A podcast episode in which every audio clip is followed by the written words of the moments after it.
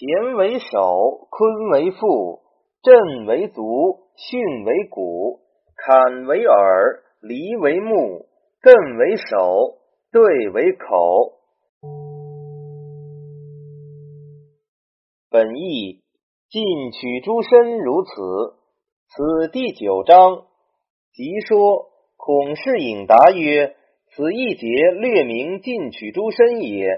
前尊而在上，故为首；坤能包藏含容，故为父；足能动用，故震为足也。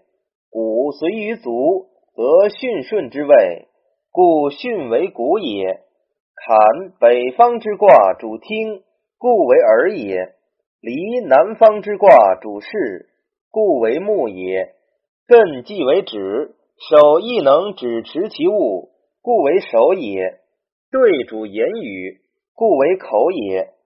公式圆曰：其外圆，诸阳之所聚者，手也；其中宽，众阴之所藏者，腹也。足在下而善动，骨则从上而善随，耳则内阳而聪，目则外阴而明。在上而直者手也，在外而悦者口也。于是起书曰：手以君之，腹以藏之。足履于下为动，手持于上为止。骨下齐而服，口上翘而陷。耳外虚，目内虚，各以反对也。按诸如说古义，为于是得之。